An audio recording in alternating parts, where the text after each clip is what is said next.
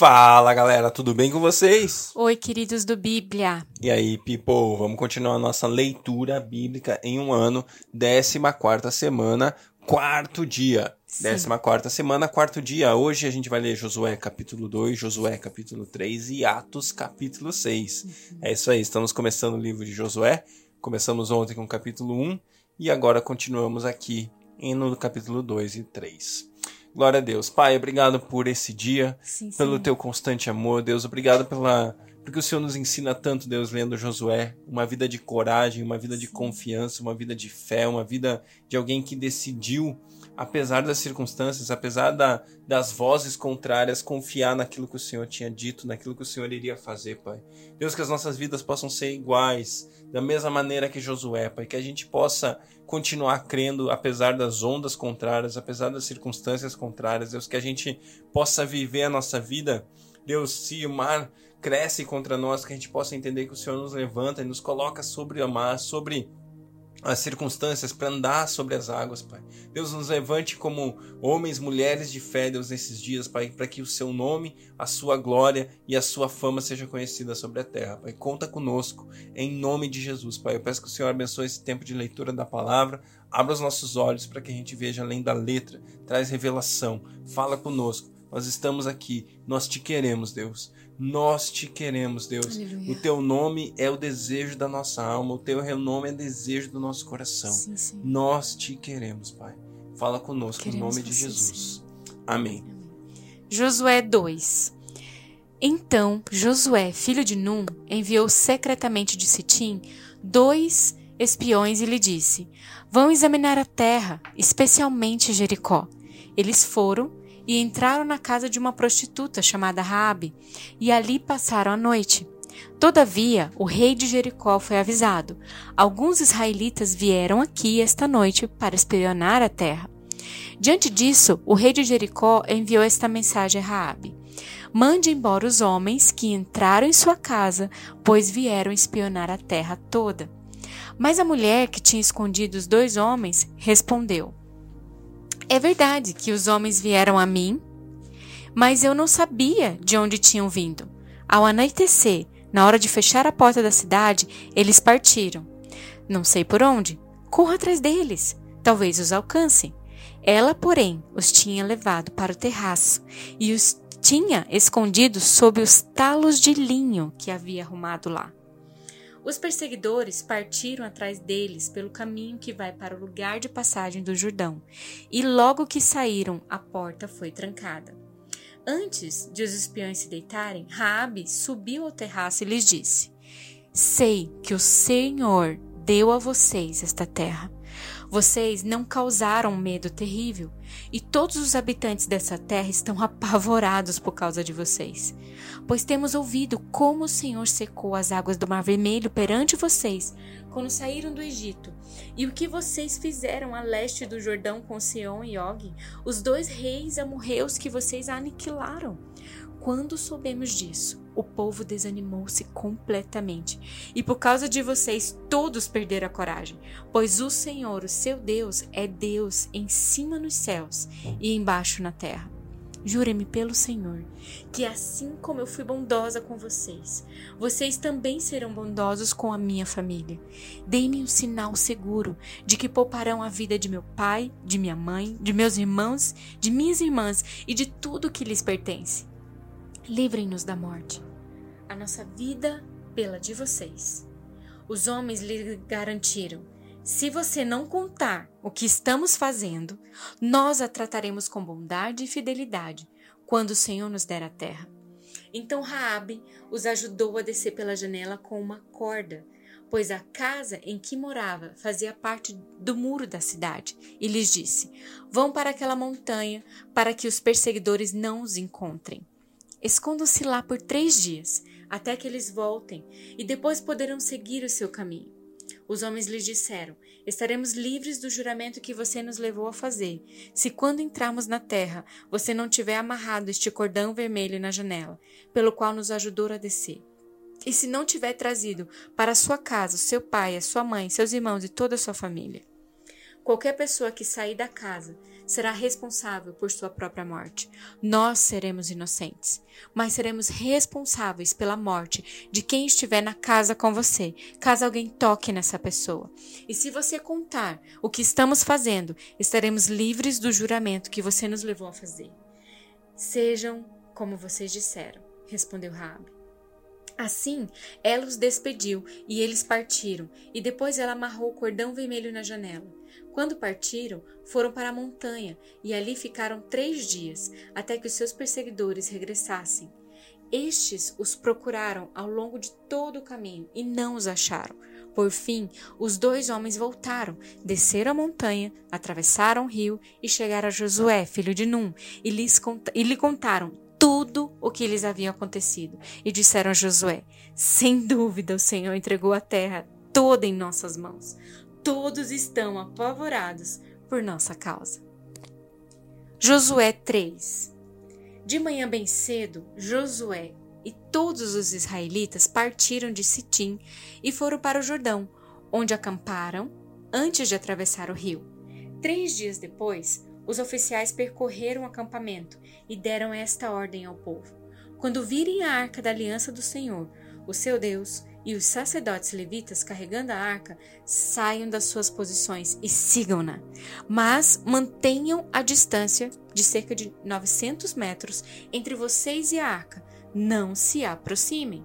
Desse modo saberão que caminho seguir, pois vocês nunca passaram por lá. Josué ordenou ao povo: santifiquem-se, pois amanhã o Senhor fará maravilhas entre vocês.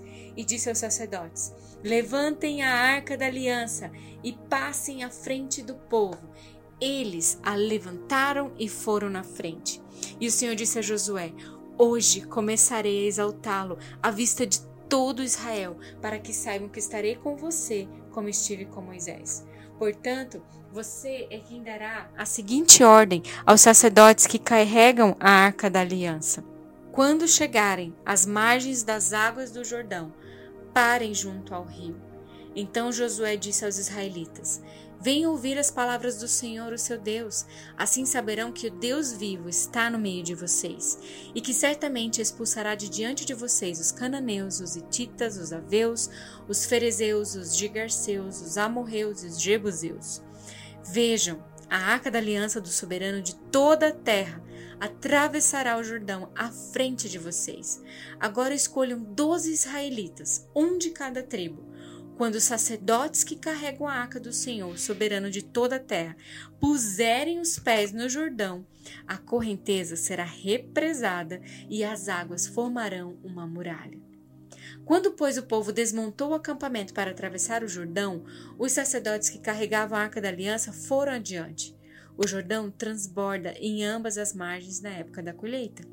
Assim que os sacerdotes que carregavam a arca da aliança chegaram ao Jordão e os seus pés tocaram as águas, a correnteza que descia parou de correr e formou uma muralha a grande distância perto de uma cidade chamada Adã, nas proximidades de Zaretã, e as águas que desciam para o mar de Arabá, o mar salgado, escoaram totalmente. E assim o povo atravessou o rio em frente de Jericó. Os sacerdotes que carregavam a arca da aliança do Senhor ficaram parados em terra seca, no meio do Jordão, enquanto todo Israel passava, até que toda a nação o atravessou, pisando em terra seca. Glória a Deus. Atos capítulo 6. Naqueles dias, crescendo o número de discípulos, os judeus de fala grega entre eles queixaram-se dos judeus de fala hebraica, porque as viúvas estavam sendo esquecidas na distribuição diária de alimento. Por isso, os doze reuniram todos os discípulos e disseram: Não é certo negligenciarmos o ministério da palavra de Deus a fim de servir as mesas. Irmãos, escolham entre vocês sete homens de bom testemunho cheios do Espírito Santo e de sabedoria. Passaremos a eles a tarefa e nos dedicaremos à oração e ao ministério da palavra. Tal proposta agradou a todos. Então escolheram Estevão, homem cheio de fé e do Espírito Santo, além de Felipe, Prócoro, Nicamor, Timon, Parmenas e Nicolau, um convertido ao judaísmo proveniente da Antioquia. Apresentaram estes homens aos apóstolos, os quais oraram e lhes impuseram as mãos. Assim, a palavra de Deus se espalhava, crescia rapidamente o número de discípulos em Jerusalém. Também um grande número de sacerdotes obedecia à fé. Então, Estevão, homem cheio de graça e do poder de Deus, realizava grandes maravilhas e sinais no meio do povo. Contudo, levantou-se oposição dos membros da chamada Sinagoga dos Libertos, dos judeus de Cirene e de Alexandria, bem como das províncias de Sicília e da Ásia. Esses homens começaram a discutir com Estevão, mas não podiam resistir à sabedoria e ao espírito que falava com ele. Então subordinaram alguns homens para disserem: Ouvimos Estevão falar palavras blasfemas contra Moisés e contra Deus. Com isso, agitaram o povo, os líderes religiosos e os mestres da lei, e, prendendo Estevão, levaram-no ao sinédrio. Ali apresentaram falsas testemunhas que diziam: Este homem não para de falar contra esse lugar santo e contra a lei, pois o ouvimos dizer que esse Jesus, o Nazareno, destruirá esse lugar e mudará os costumes que Moisés nos deixou. Olhando para ele, todos os que estavam sentados no sinédrio viram que o seu rosto parecia como o rosto de um anjo. Glória a Deus. Aqui a gente vê de novo, no final do capítulo, nesse, nesse texto de Atos, a gente vê a organização. A gente vê desde o início, quando a gente começou a ler a palavra de Deus, a gente vê Deus colocando ordem, colocando padrão, colocando passos, colocando jeito de fazer as coisas. E aqui no início da história da igreja, no início da vida da igreja, Deus olhou e falou: Nós precisamos de ordem, nós precisamos estabelecer padrões. E aí ele separou apóstolos e os sete escolhidos para fazer o trabalho, o, o trabalho diaconal quase da igreja.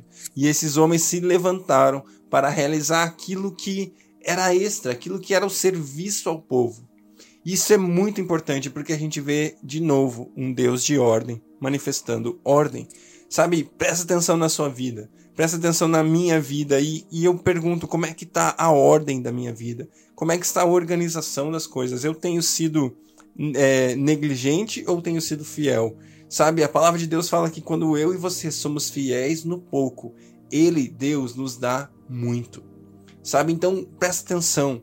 Seja fiel com aquilo que já tem chego às suas mãos, que já tem sido dado a você. Seja fiel naquilo que hoje você tem, porque eu tenho certeza que na sua fidelidade Deus vai acrescentar muito. Pai, muito obrigada, Senhor, pelo poder da tua palavra, Senhor. Sabemos que o Senhor não está brincando, Senhor, quando o Senhor fala que o seu domínio se estenderá e haverá paz sem fim. Senhor, nós queremos cooperar com o que você está fazendo, porque nós sabemos que o teu reino é de aumento e de expansão. Essa obra continua, Senhor, até que toda a terra seja cheia da tua glória, Senhor. Nós queremos não é, achar que isso é uma escolha nossa, é um conselho sábio de acompanhar o, o a expansão do teu reino, mas isso se torna necessário, Pai, porque nós somos é, cidadãos de um reino inabalável, que não tem fim, Senhor.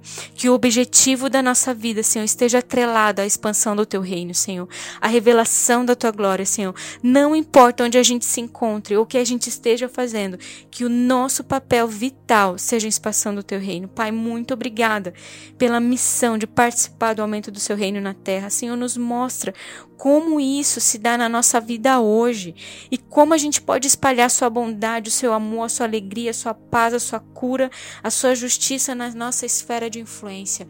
Toca as nossas famílias, as nossas amizades. Senhor, muda as coisas de lugar no nosso coração, Senhor. Aquilo que não te agrada, passa, Senhor, a habitar só aquilo que te agrada, Deus. Que seja assim para a honra e glória do teu nome. Amém.